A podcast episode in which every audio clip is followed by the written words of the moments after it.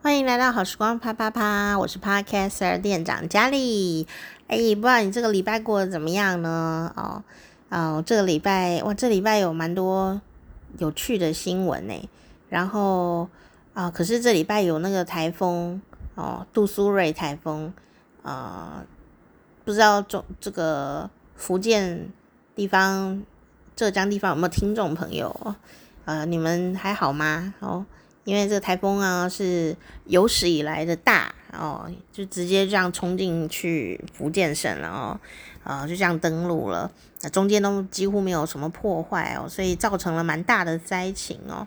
那台湾的话是幸运呐，哦，幸运。然后南部的话，本来呃有些地方爱缺水的，也就水都补得蛮齐的，剩下台南哦。不过呢，马上啊，呃，这个礼拜。马上又有一个卡达台风，呃，要从台湾的北部经过了，预计可能这个周三、周四可能南部也会下雨，台湾的南部，所以呃，当然这几天可能在北部地区的朋友就已经有感觉说，哎，要下雨了哦，这样子，哎，这这种这种呃台风位哈、也已经感受到。不过呢，到了礼拜三、礼拜四，可能台湾的南部。呃，也会下雨哦，希望可以把水库补足啦。然后，呃呃，希望呢，台风不要造成太大的灾情。那如果有什么灾损的朋友哦，还是要请大家要小心哦。啊、不管你住在哪里呀、只要你家有这个脏的水啊，呃，入侵，或者是说你在清理家园啊，有一些呃什么淹水啊这样的状况哦，啊、一定要小心，不要穿拖鞋。呃，最好是穿雨鞋，或者是各种可以把你的脚保护好的呃鞋子，因为那个水啊蛮脏的哦。有时候你脚上呢有一些肉眼看不见的伤口，哦，肉眼看不见的伤，就是说你你不觉得你有受伤，可是那里有伤口。然后呢，有时候这个脏的水啊。就会带着细菌，然后病毒这类的东西，可能就会入侵你的身体哦。那其实如果你的免疫系统很好的话，可能也不见得会怎么样。你可能会说，哎，我上次也没有这样啊，也没有怎么样啊，我以前都这样啊那样啊哦。哎，可是有时候就是你知道，就是都贺你知道不？哦，就是刚刚好。哎，你那一天或者最近刚好怎么的，免疫力比较不好这样子哦，有可能就会产生巨大的感染。哦，会有时候感染起来很可怕哦，呃，就是这种呃败血症啊，这这些都有可能哦，很很严重哦，蜂窝性组织炎呐、然后什么的感染的，只要一感染起来都是，因为我觉得感染这种事情就是说一感染哦，啊、就会蛮严重，因为诶这么小小的没有伤口的感觉的。呃，这样的一个细菌的入侵哦，都可以造成呃感染的话，那表示我们可能整整组身体都可能最近比较虚弱了哦。所以呢，啊，不晓得我们现在自己的身体状况是怎么样，运气如何哦。所以我们还是要多多的小心啊，把这个风险控管好哦。所以如果你要清理家园的话呢，如果有这种比较脏的水，不管是不是台风造成的啊，哦，就是。要小心哦，那积水还是要清干净哦，因为最近登革热也是挺流行的哦。啊，说真的，真的这个台风啊过去啊，啊每个人家里可能有的时候也不见得说一定是要在什么灾区哦这类的，像我家呢，呃有一个地方的邻居哦，哎呀他们家就淹水了啦。哦，我我们那一边都没有淹水哦，但他们家有淹水哦，呃，祝福他们就是赶快清干净哦，然后希望不要有什么事情哦。就刚好什么什么，刚好什么水管被吹断之类的，结果就家里就淹水了，并不是因为下大雨之类的东西耶，是不是很神奇哦？好啦，那就是这个祝福他哦，因为跟我们没有太好，所以。就祝福他这样 哦，我们那也不想遇到什么不好的邻居、不好的事情啊，对不对？或者是大家都很好的时候，我们也会跟着好起来的。那大家如果邻居啊什么的，如果有什么不好的事情啊，我们也会觉得啊，这个被感染呐、啊，对不对？哈，也会心情不好的哦。哦，所以希望大家都好好的哈。那这礼拜有什么事情啊？这礼拜有那个那个。明年二零二四年呢，哦，就是等于是一一年后一周年后，就是巴黎奥运，二零二四年的巴黎奥运，然后刚好呢，在这个礼拜也是呃，算是倒数一年哦，大家就是呃，非常的，这叫什么？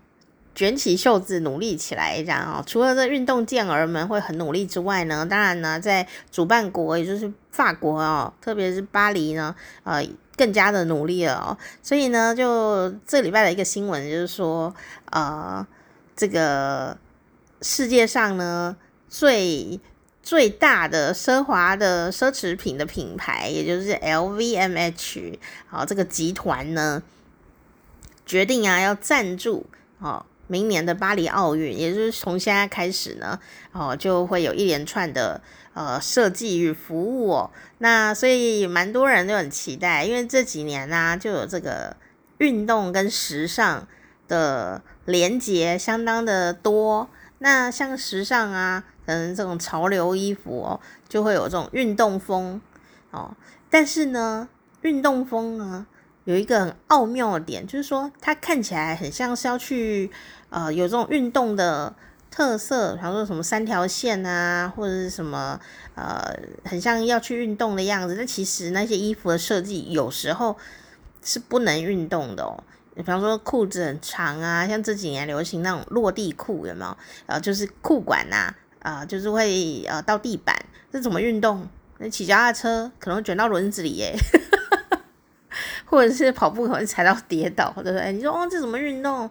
哦，或者是有些衣服看起来就是很有运动的感觉哦，但是就是这能运动吗？因为运动还是强调舒适与机能这件事啊，哦。那那个叫做运动风，就是说看起来好像是有运动的元素，但其实没有要去运动哦。他可能会穿到一些，比方说去看电影啊，或者什么之类，并不会出现在运动场上面，所以才会出现什么看起来有运动裤的感觉的喇叭裤或者是宽裤哦。我觉得蛮好看的啦，很很好看，但是有时候就觉得并非这么的。利落与方便或各种的哦，那但是还是可以有一些比较利落，比方说袜子啊什么的，啊，就是有一些小元素这样，这就是运动跟时尚啊有一些连接哦。那这一次呢，这个二零二四年的巴黎奥运前呐、有这样的一个就是 LVMH 集团的一个合作，呃，是一个蛮特殊的历史的意义，也就是说，呃，时尚跟运动这两个看起来呢。呃，很遥远的呃事情呢，终于结合在一起了。那这有什么关联呢？最表表面的一个关联性就是说，很显然的哦，明年的这个法国健儿们呢，这个奥运选手们呢，法国队他们呢有这么厉害的赞助商，你知道 L V M H 集团旗下有七十几个品牌哦，然后他们的品牌包括像是 LV。哦，所以它才叫 LVMH 嘛。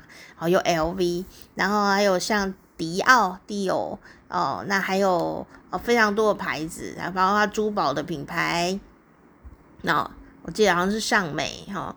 那这个明年呢，他们比赛的时候，奥运选手们的制服、运动的这个制服哦，国家代表队的制服，在法国的哦，就是这些品牌会来帮他们。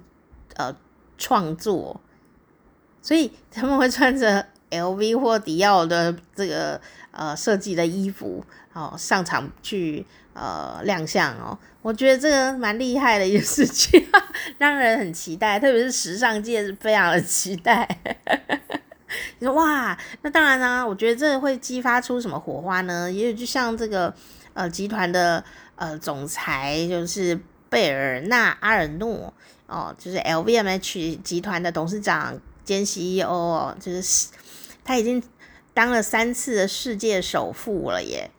二零二零年到现在，然后他当了三次，因为世界首富会换人，你知道吗？那当时他第一次当的时候啊，跌破大家的眼镜。那竟然首富不是什么什么什么科技业哦，也不是电商业哦，竟然是时尚产业。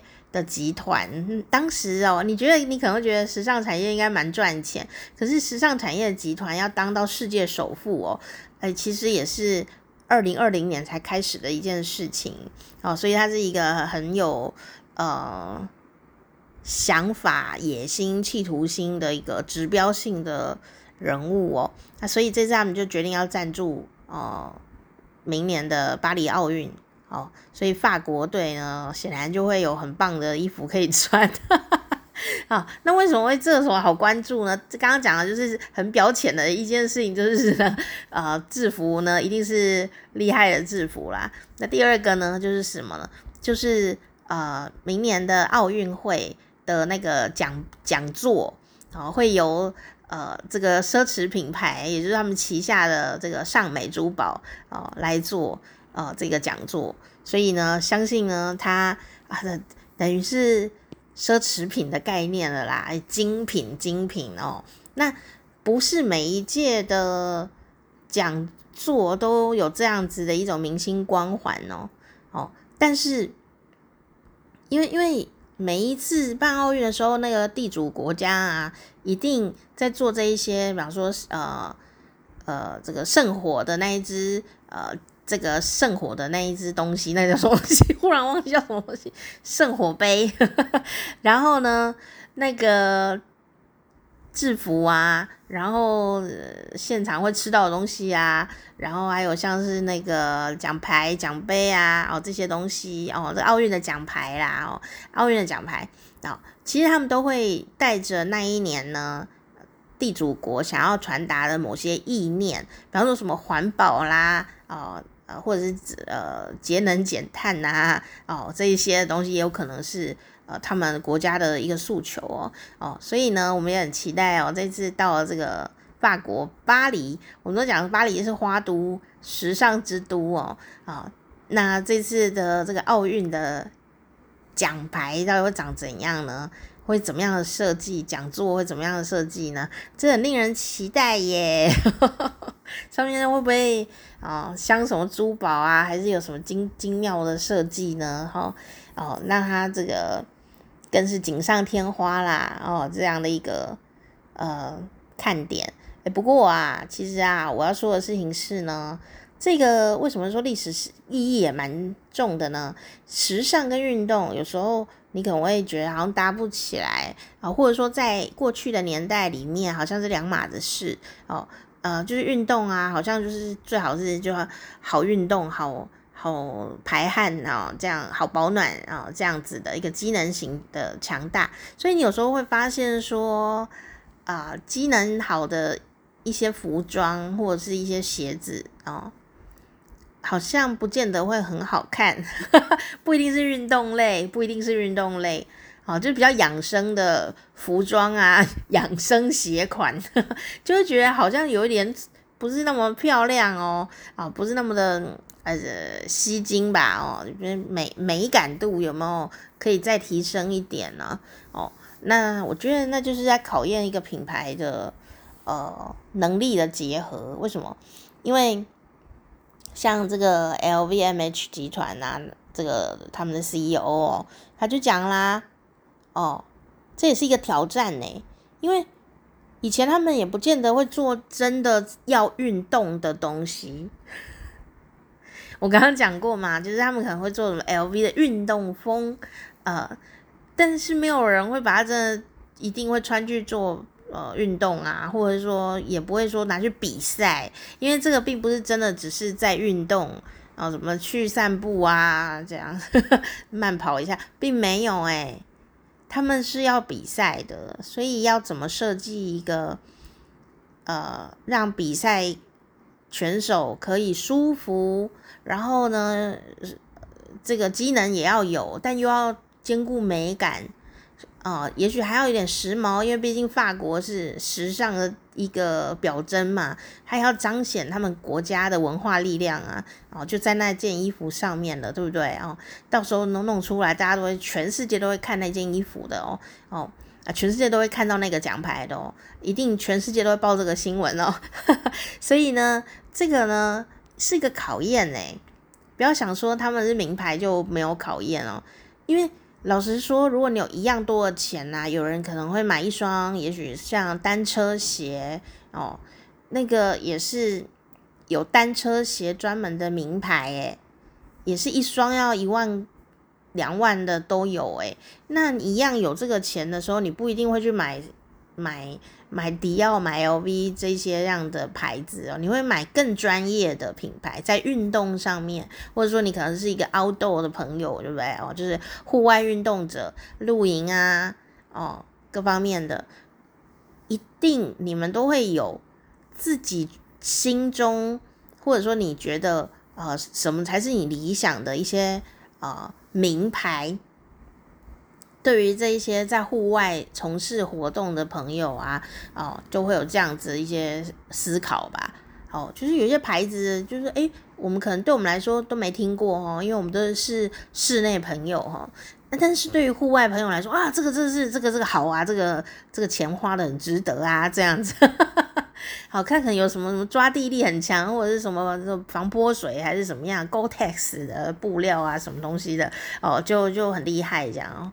哦，所以呢，呃，运运用哪一些材质来创作哦，这也是一个呃新的尝试哦。所以呢，对于这个集团来说，他们也觉得这是一个挑战哦。所以在他们那个呃宣告说啊，呃，这个 LVMH 集团呢要。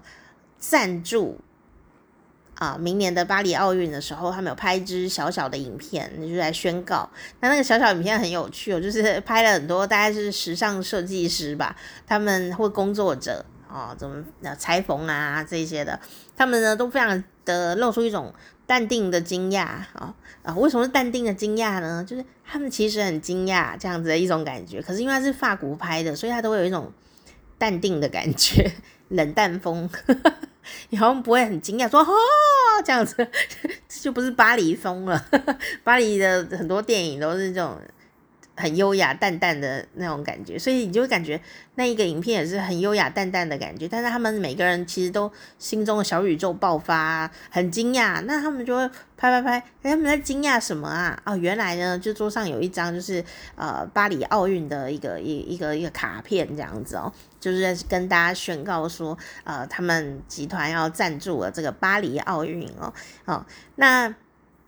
运动啊，对他们来说也是一个很大的创作来源啊，一个灵感来源。也许以前都没有那么认真过，呃，去思考说真正要运动的人，他要哦、怎么样跟这些名牌来结合，而且这名牌是时尚界的名牌，不是运动界的名牌哦。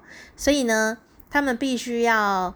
刚刚讲到材料啊，还有工艺上面哦，还有一些创新的灵感，但还是要顾到穿起来真的要好运动，对吗？好、哦，这个是一个创意哦，脑袋跟身体运动的呃考验与连结哦，所以也是一个用他们的这个能力来证明哦，这也是我虽然说这个是集团的商业能力啦。但是呢，除了商业以外，其实也是文化的力量哦。毕竟它是巴黎嘛，不一样啦。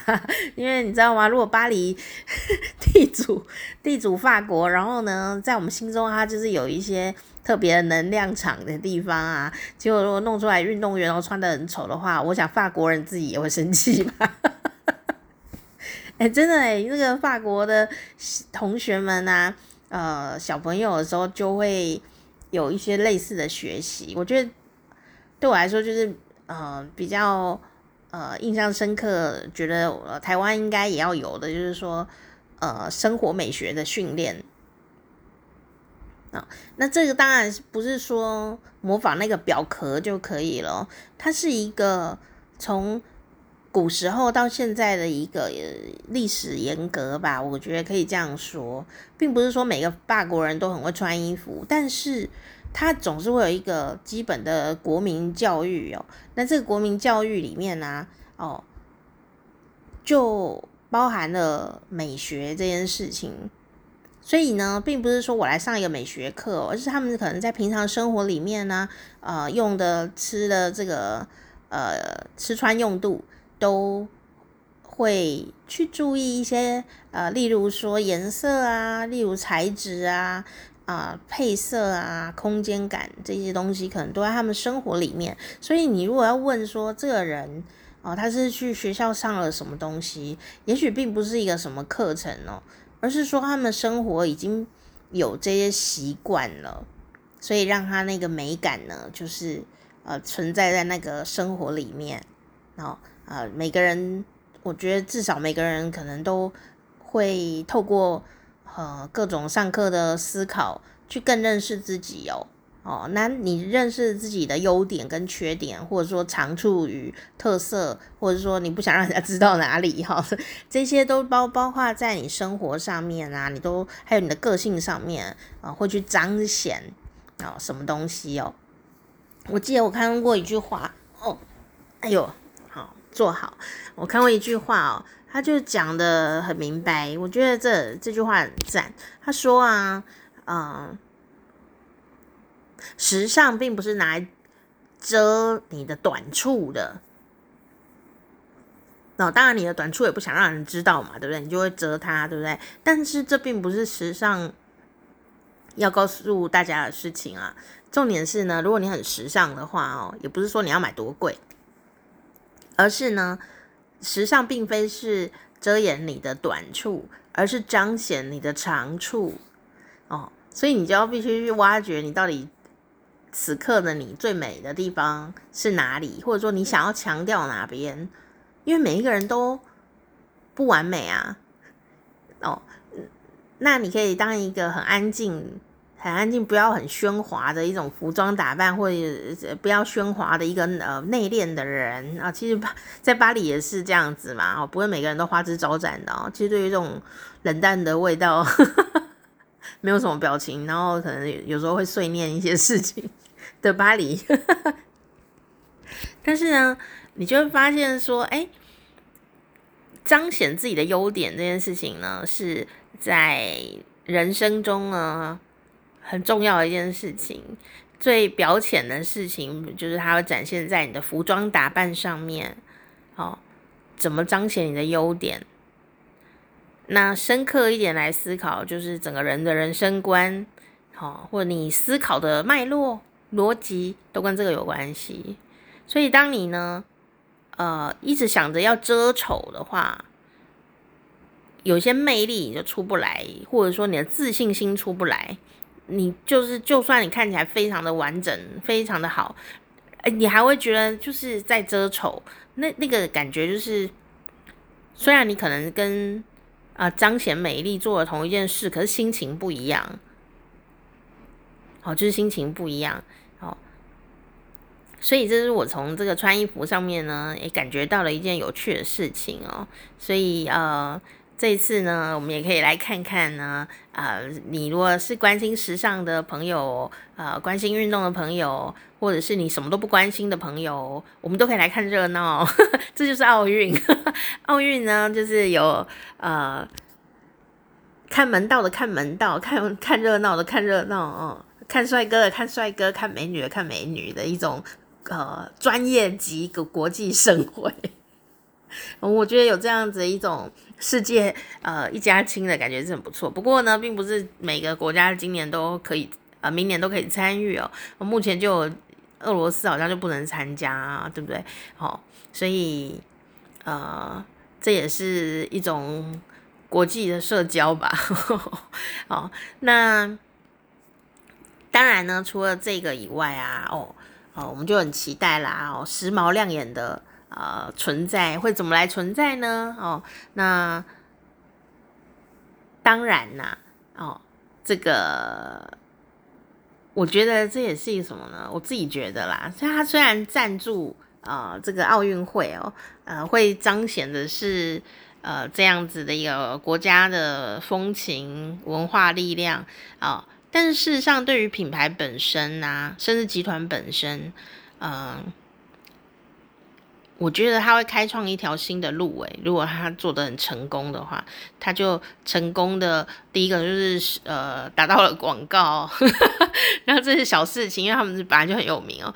第二个是什么呢？他们可能会开创一条新的路线，因为这一次的摸索就只能成功不能失败哦。但是如果一旦成功，他就掌握新技术了，掌握新脑袋，掌握新的 idea，也许还有掌握到新的人才，然后呢，可能还会掌握到很多新的事情，对不对？哈，所以呃，有时候挑战自己这件事情呢，呃，是。呃，可以做做看的哦，哦，可以做做看的哦，哦，不要以为这些名牌呀，呃，天生都是名牌，它也是经过很多重重考验的。你比方说，可能品牌会老化啊，他们有的牌子已经好久了耶。然后像比方说香奈儿，哦，香奈儿就是一个大名牌咯。可是呢，它也经历过很多的考验哦，因为名牌，呃，买得起的人。有一部分的人基本上是有年纪的人，就是他有社会的一些历练，然后有这个资本可以去买嘛哦。那年轻的人，比方说富二代、富三代、富一百代哦，他们呢，呃，可能不见得会想要把钱拿去买这些妈妈在用的东西。他可能觉得，如果就是他觉得这个品牌哦是老人牌，而且他可能不会去买，诶，那这样会怎样？那会产生断层哦。因为有时候品牌都会有忠诚度的，呃，那种粉丝啊，这样子哦。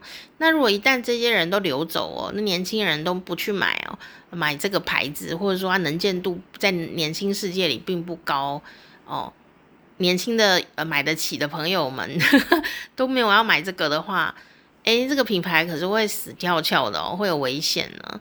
哦，所以呢，这也可以去。如果你对这个 LVMH 集团呢有兴趣，你也可以去挖掘。其实啊，它旗下会有那么多的牌子哦，包括 Tiffany 啊，哦，蒂凡内早餐那个电影就在讲 Tiffany 嘛，也是它旗下的呃品牌诶。哦，明月轩尼诗哦，它为什么叫 LVMH 啊？哦，LV 就是 Louis Vuitton 哦，就是路易威登嘛哦。但是 M H 啊，其实就是明月轩尼诗，那是干嘛的？它是卖酒的啊。说到法国呢，怎么不会想到葡萄酒啊？葡萄酒、红酒啊，各种酒啊，葡萄酒、烈酒啊，白兰地，好、啊、这些的哦，干邑、白兰地、干邑，干邑就是法国的一个地区，干邑不是一个品牌哦。哦，所以我们他们家也偷卖干邑啊？不是啊，干邑是个地区这样子哦，干邑区产的这个白白兰地叫干邑白兰地哦。那呃，为什么会这样？你要你可以自己查查看，那可以讲一堂课。所以呢，这次既然集团有赞助的话，相信呢，这个国外的嘉宾如果来到奥运会的现场，他们一定可以喝很开。因为现场都是这个轩尼诗啊提供的各种呃美酒啦哦，但是运动员应该不能喝哦，万一有影响比赛就惨了，对吗？所以有些各国嘉宾们可能就是可以来使用这些美好福利，呃，当然这也是文化的力量之一哦。那另外一个呢，这礼拜还有一个什么事情啊？我觉得这礼拜还有一个很厉害的事情，那就是什么呢？就是啊，我的偶像杨紫琼，她竟然结婚了！My God，杨紫琼结婚了耶耶耶！恭喜她哦！那这又是另外一个呃有趣的事情了。好，这是另外一个有趣的事情，另外一个名牌的故事。说到这个呃。杨紫琼，我们前前前阵子啊，她拿了这个奥斯卡影后啊的时候呢，我们就有跟大家分享过，对不对哦？那我就不多说，你们有机会的话，想听我讲的话，你们就呃可以播播播播到前几集呢，来呃听一下哈、哦。呃，我讲杨杨紫琼的事情哦。那最近呢，事情就是呢，杨紫琼呢跟她的先生啊。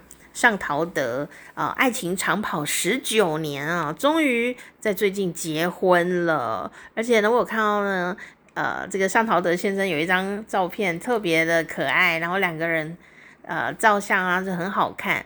哦，那其实尚陶德先生年纪也是蛮蛮不小的，蛮不小。可是呢，他跟杨紫琼在一起的时候，你会感觉到有什么呢？这个男生是一个小男生呢。哦，虽然这样讲有点浮夸，但是他那个表情啊，就是那种恋爱小男生的表情，你很难想象哦。呃，他可是呃见多识广的那一种人类呢。哦，然后两个人也认识了那么久，在一起那么久，他竟然还是可以拍出这种恋爱小男生的微笑，真的是挺可爱的哦。那奥斯卡影后呢，杨紫琼呢，跟呃前任法拉利公司的 CEO 尚陶德哦结婚了。啊，其实他们两个呢早就订婚了啦，就订婚订了十九年呢。哦，这个对很多女生来说可能会觉得很跳脚哦，但事实上跳脚的可能不是杨紫琼哦，跳脚的是尚陶德吗？哦，我不知道。但是呢，据说他。呃，跟杨紫琼求婚了非常多次，但是大家都就是呃没有结婚哦。女生可能都觉得说，我还要梦想执行哦，等等等这样哦，所以他就没有，都还没有十九年来都呃常常求婚，但都没有成功。可是事实上呢，他们两个在二零一四年的时候就恋就相恋了，认识一个多月呢，就决定要订婚。其实听起来蛮冲动的，对不对？哦，听起来很冲动，但想想他可是那时候是法拉利的总裁，哦，就是法拉利的总裁，当时他只是现任法拉利总裁啊，啊，还没有退休呢哦。那那时候呢，他们年纪也是差蛮多的哦。呃，二零一四年他们认识哦，然后恋爱了一个多月就决定要订婚，因为他们彼此觉得。很能沟通哦，哦，可是，嗯，我要先说，因为这两个人在认识的时候就已经不是一般民众了，他们都有自己的感情，然后都很非常的成熟哦。杨紫琼呢，那时候也已经有呃一些感情经验、婚姻经验啊，所以他非常知道他自己真正想要的是什么东西。所以呢，为什么他人家跟他求婚？哇，法拉利总裁耶，法拉利可是非常有钱呢。他就是那个跑车的那个法拉利呀。哦，为什么他都没有赶快冲啊，叫他进去豪门呢？他就是一个豪门吧。因为呢，杨紫琼本人也是一个啊。呃豪门吧，所以他也就觉得不是那么的急啊、他想要多做一点自己的事情，而且也会担心说，呃，这个有几次结婚感情经验呢，大部分那个有钱人呐、啊，哦，呃，就是会希望你不要再演戏，不要在外面抛头露面。哦，你就不需要钱了啊，你不用赚钱啊，你就在家里面待着这样子多好啊！对呀、啊，我也这么觉得。但是，哎，当然有一些人也是这样想的，哎，不是说谁对谁错的问题哦，就是要遇到对的人吧。哦，要遇到对的人吧。哦，所以呢，那时候杨紫琼也是有有经历过这一段哦，就是必须得放弃他喜欢的演戏，然后进入家庭。安分守己的过一阵子以后，发现自己真的很不适合做这些事情哦。所以呢，呃，后来呢，遇到尚陶德已经是很后来的事情了。呃，两个人，呃，我相信，呃，真的就是很成熟的人吧。哦，尚陶德也不是随便的人呐、啊，他每天呢也是要处理很多很多世界级的大事，对吗？哦，所以呢，呃，他们那时候呢。相恋一个多月就订婚了，好像也没有呃急着要结婚，但是这这个爱情长跑也长跑了十九年，毕竟尚朝德年纪也真的很不小哦。最近呢，终于在彼此亲友的见证下结婚了。那杨紫琼六十岁了，她结婚了，而且非常美丽，她拥有了一个爱情故事啊，而且呢，目前呢，呃，事业爱情两得意哦。啊，各位六十岁。左右的妇女们，想想杨紫琼，不管你是结了婚了呢，还是呃没有在感情里面，或者是呃你渴望一段感情哦，不管你是各种状态哦，我觉得杨紫琼都是一个非常好的，呃，对我们来说是一个目前啦，看起来就是一个很值得记住的人类耶，因为。呃，当你进入爱爱情里面，你可能，呃就结婚了，生小孩，照顾家里各种的啊、处理的这种事情哦。可是你也不要忘记哦，你自己真正想做的事情是什么？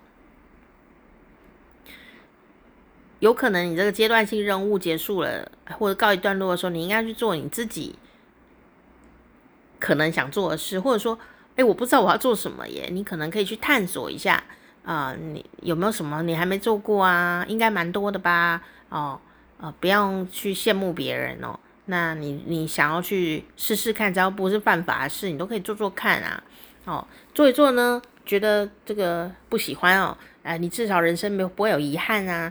哦，不会一直幻想说，哎呀，我就是要做那个，但我就是没有做那个，然后所以啊、我觉得还会啊这样，我就很，我有一点怕啊。我身边的朋友，有的人就是会这样，我都觉得你如果已经二十岁，那就算了啊、哦，因为二十岁还很小哦。呃，你三十岁，我觉得也蛮年轻的。但如果你已经四十岁以上啦，哦，呃。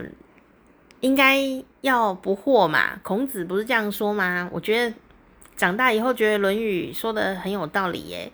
哦，四十而不惑嘛。那四十为什么会不惑呢？哦，我觉得有一种很稍微呃放下一些什么执着的感觉，而那个执着有可能是什么呢？以为自己什么不能做。或者是以为自己一定要做什么，因为都已经四十岁了，有些事情，或者甚至你五十岁、六十岁更多，对不对？有一些事情你一直都没有去做，是你真的不想做，还是你没办法做？是你做不到呢，还是你也没什么意愿？哦，有些事情是你刚刚忽然才探索，哎呀，比方说你现在刚刚想到，哎，被我被我这样子刁了一下，忽然觉得说，啊，然后好像要怎样怎样哦。其实，如果啊，下一次你又听到我在节目里刁你的时候，哎，你又说，哦，我应该要做什么？哦。或者说你曾经就被刁过了，你说哎，你应该要做什么什么，然后你就觉得哦，对，我一定我应该是可以做到吧？但是呢，你怎么过了十年、二十年以后，你还是都没有去做那个事，或者说没有做到那个点，就是你你期待的那个点，你没有做到那个到位啊？我我觉得如果你已经尝试过了，或者说你已经到了某个什么四十岁好了，五十岁吧，哦。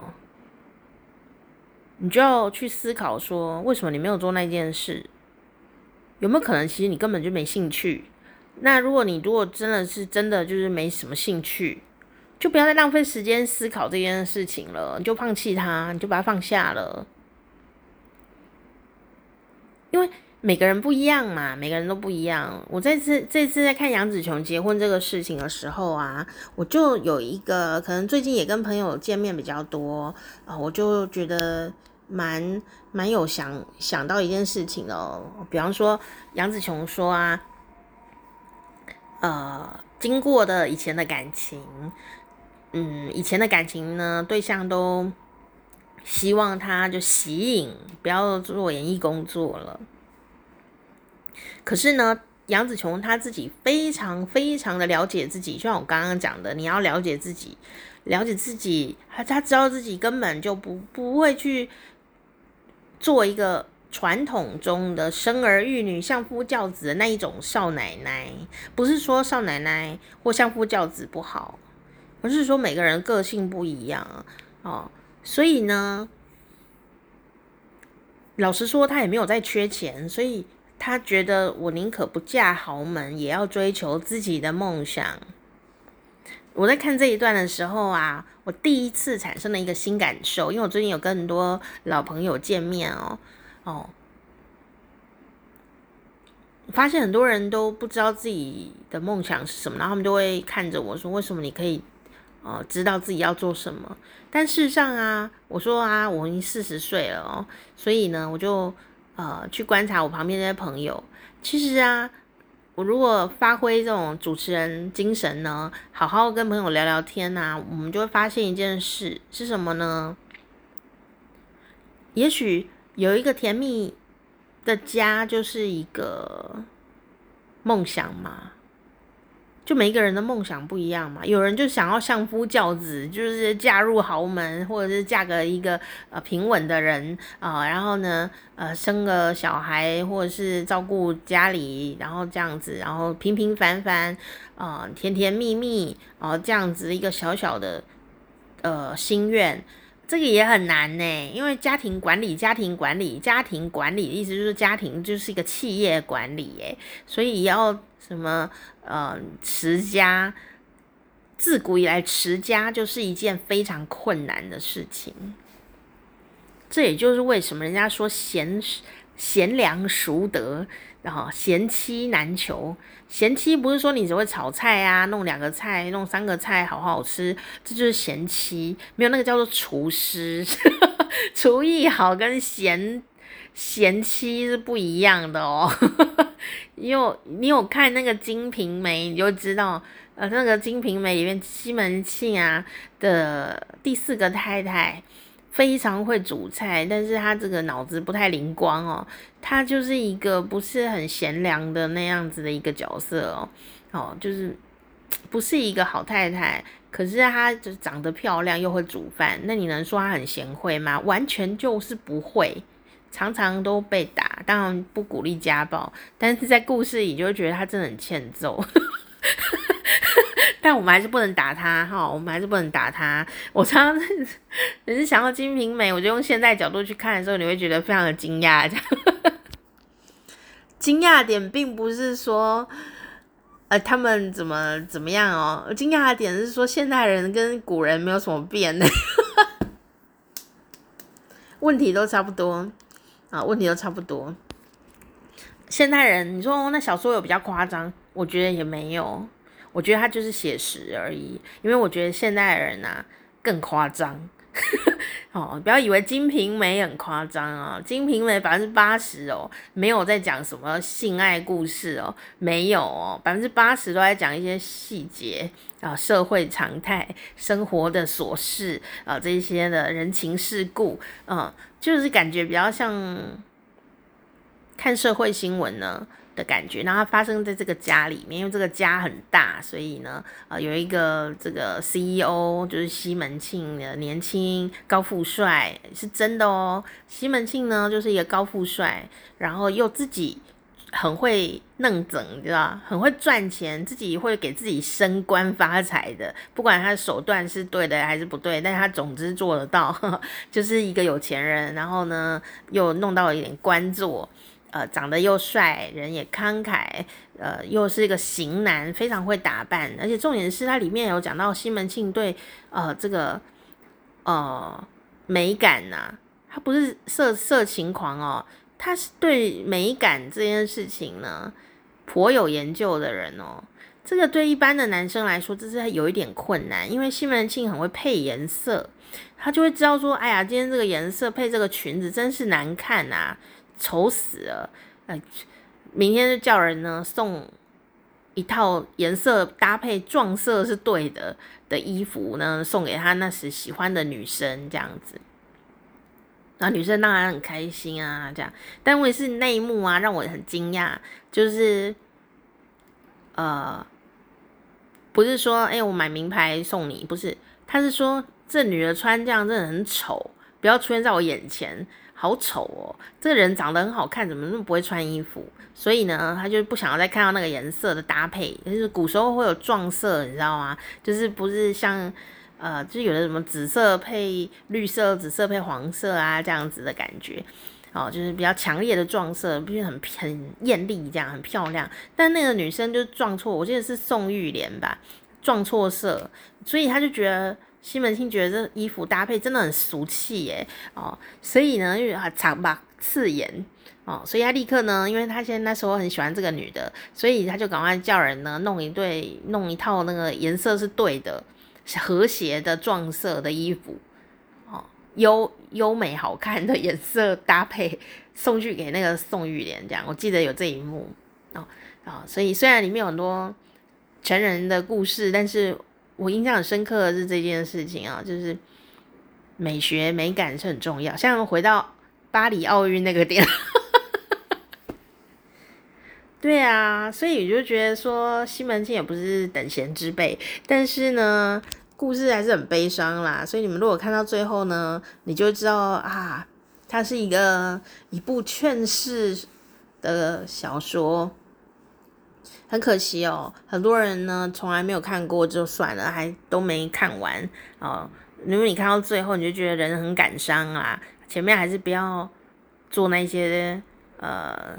自以为是的事情，这我在看的时候就觉得里面有很多人做的事情就是哦，很有点蠢这样啊、这些蠢事呢就是会嗯、最后害到自己，哦，最后害到自己。但是那个蠢啊，也不是说我有多聪明，而是那个蠢啊，好像也是人之常情诶。所以我常常都会在生活里面就会看到这些呃人呢，好像在犯蠢事，可是又好像情有可原。就这样的心情让我常常会觉得，就是 有一点为难，有一点呃，算难过吗？有点可怜呐，怎么那么可怜？但是那个可怜就是也不能怎么样啊，因为你就是自己做的哦，就变成这样子哦哦，好比说呃金这个西门庆的故事里面啊，《金瓶梅》啦，我不不是指《水浒传》哦，《金瓶梅》里面的西门庆。就是一个豪门，然后就一群人要嫁到豪门里的一个故事。那我我还看到，就是这个豪门里面的这个男生的角色，虽然故事说他精尽人亡啦，哦，就是以生理的需求来说，但我自己看的时候觉得他很可怜呢。为什么呢？他也不他不觉得他自己可怜啦，但我觉得他有点可怜。但是他伊玛西嘎给做这个来，就是他也是自己弄来的，就是一种。就是这样的一个心情，因为呢，豪门也不是很好经营嘛。回到我们刚刚讲的那个名牌奢华品牌，也不是很好经营啊。他需要花很多力气去经营，所以呃，持家也是，他要去赚钱。全家那么大，不知道几百人，都靠西门庆一个人去弄钱赚钱。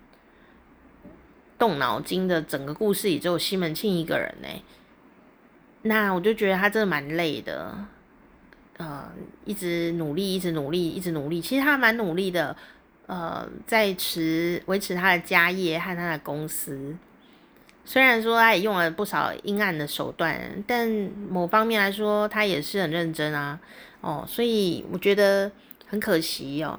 那家里面的女性们呢，哦，也是。因为他都没有在挑哦，所以都挑出来这长得漂亮的啊，来一下这样子哦。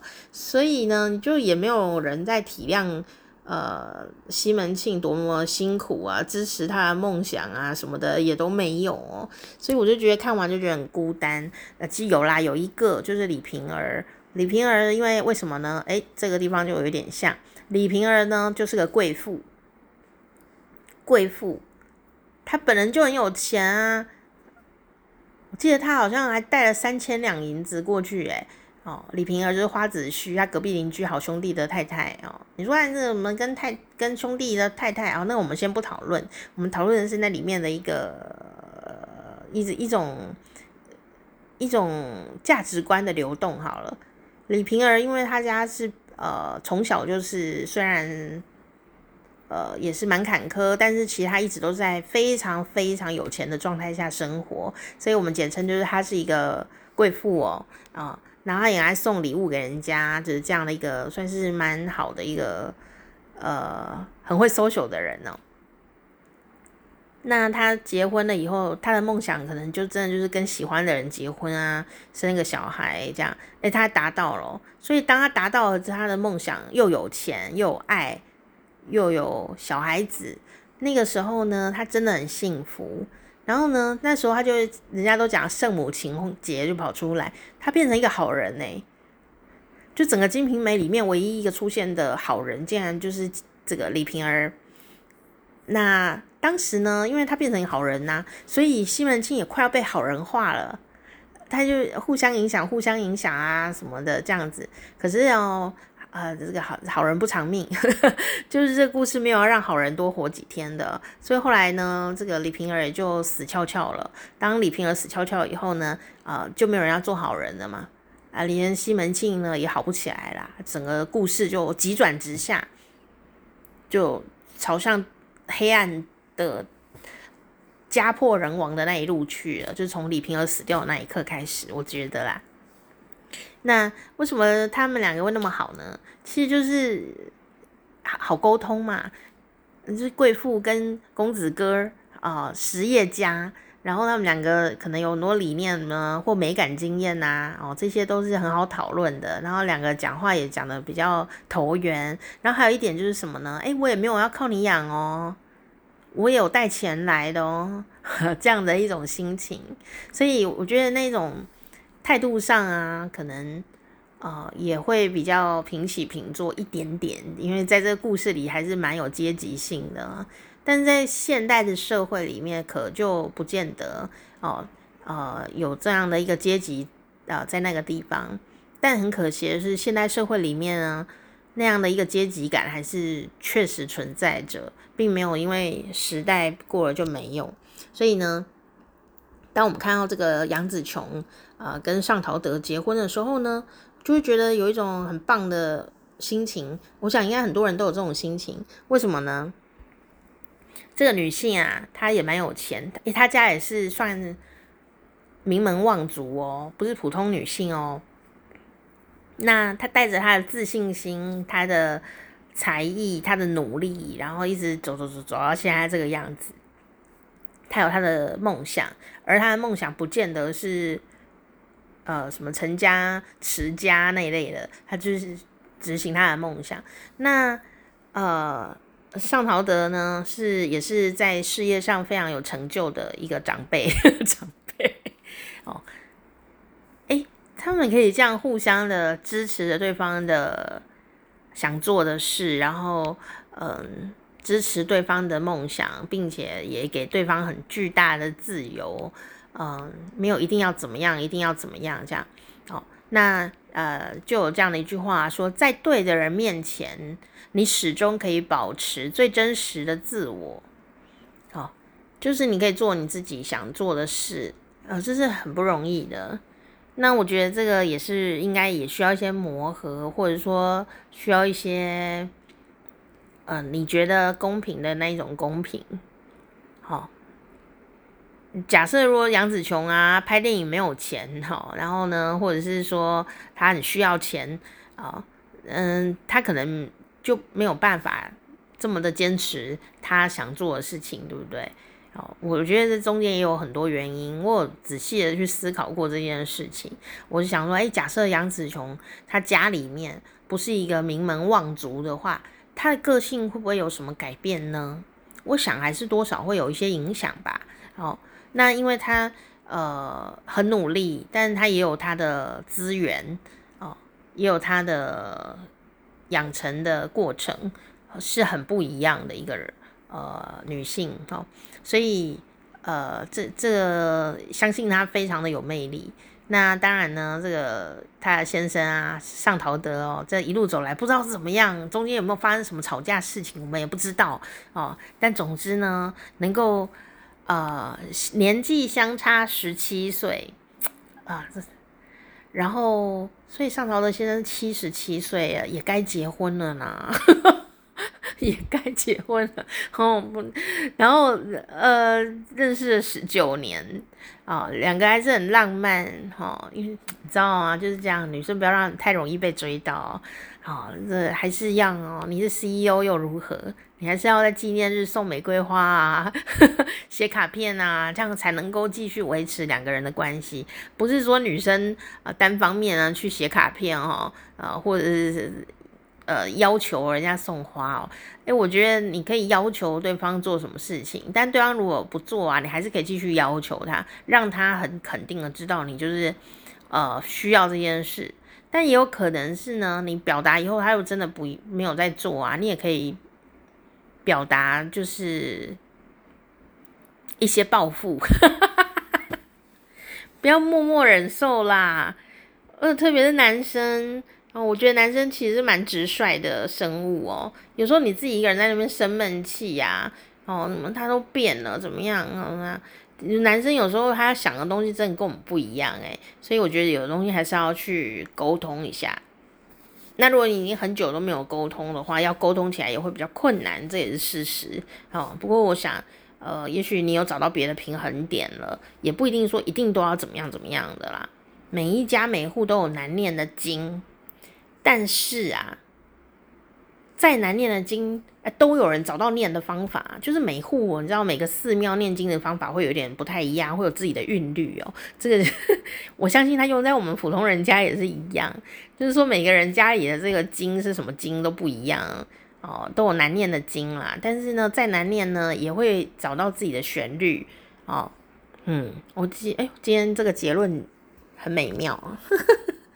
所以呀、我就在这一次啊看杨紫琼这件事情的时候，哦，他说做个传统的生儿育女、相夫教的少奶奶，本来就非自己的真身呐、我从开始就不是传统女人了啊、也早就接受这样的自己啊、哦，还是这样说的哦，哦，嗯，但我这次看到他这个新闻，当然为他开心，为他们开心啊、也为这世界上有一个新典范。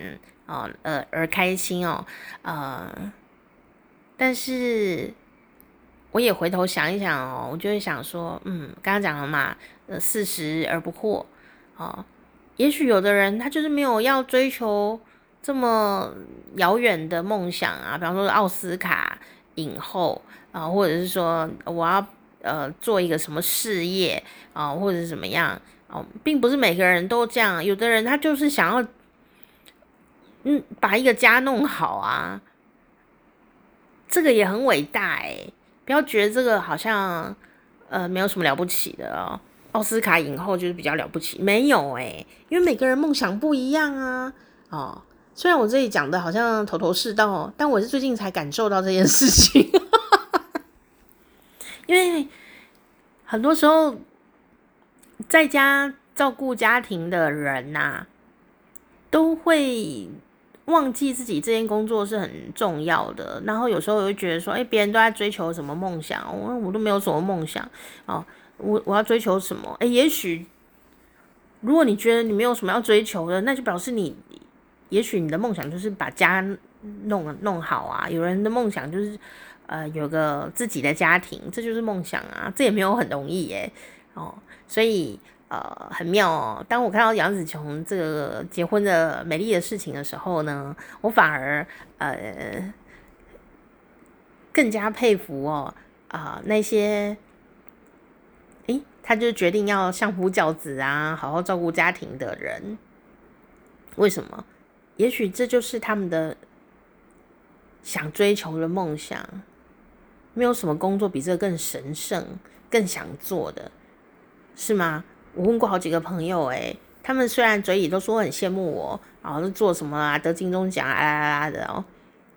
事实上，我问他们说：“那你为什么要结婚呢？”他就说：“因为我希望我有一个自己的家庭，这是我从小的愿望。”你知道，我旁边好几个人都讲出这句话来，所以我觉得你们在做从小的愿望这件事情也是很神圣的事情啊，千万不要呢，啊。失去了自信，要好好的来经营哦。那但那但是，如果你觉得经营的已经差不多了，想要做点别的事情啊，也是可以做做看的哦。哈，也不要把自己局限在某某的地方。哈啊，所以这是我觉得四十而不惑哈。呃，有东西呢不想做就直接把它放下吧，想做再拿起来做。那有些事情呢，你已经做了，也觉得好像哎不错，呃，那你就不要想说他是不是跟人家比都比不过，其实不用跟人家比啊。只要它是你认真做事，它就是一件好事，对吗？好，所以呢，这就是我这礼拜的心情，好跟大家分享。好时光啪啪啪，我是店长佳丽，下次见，拜拜。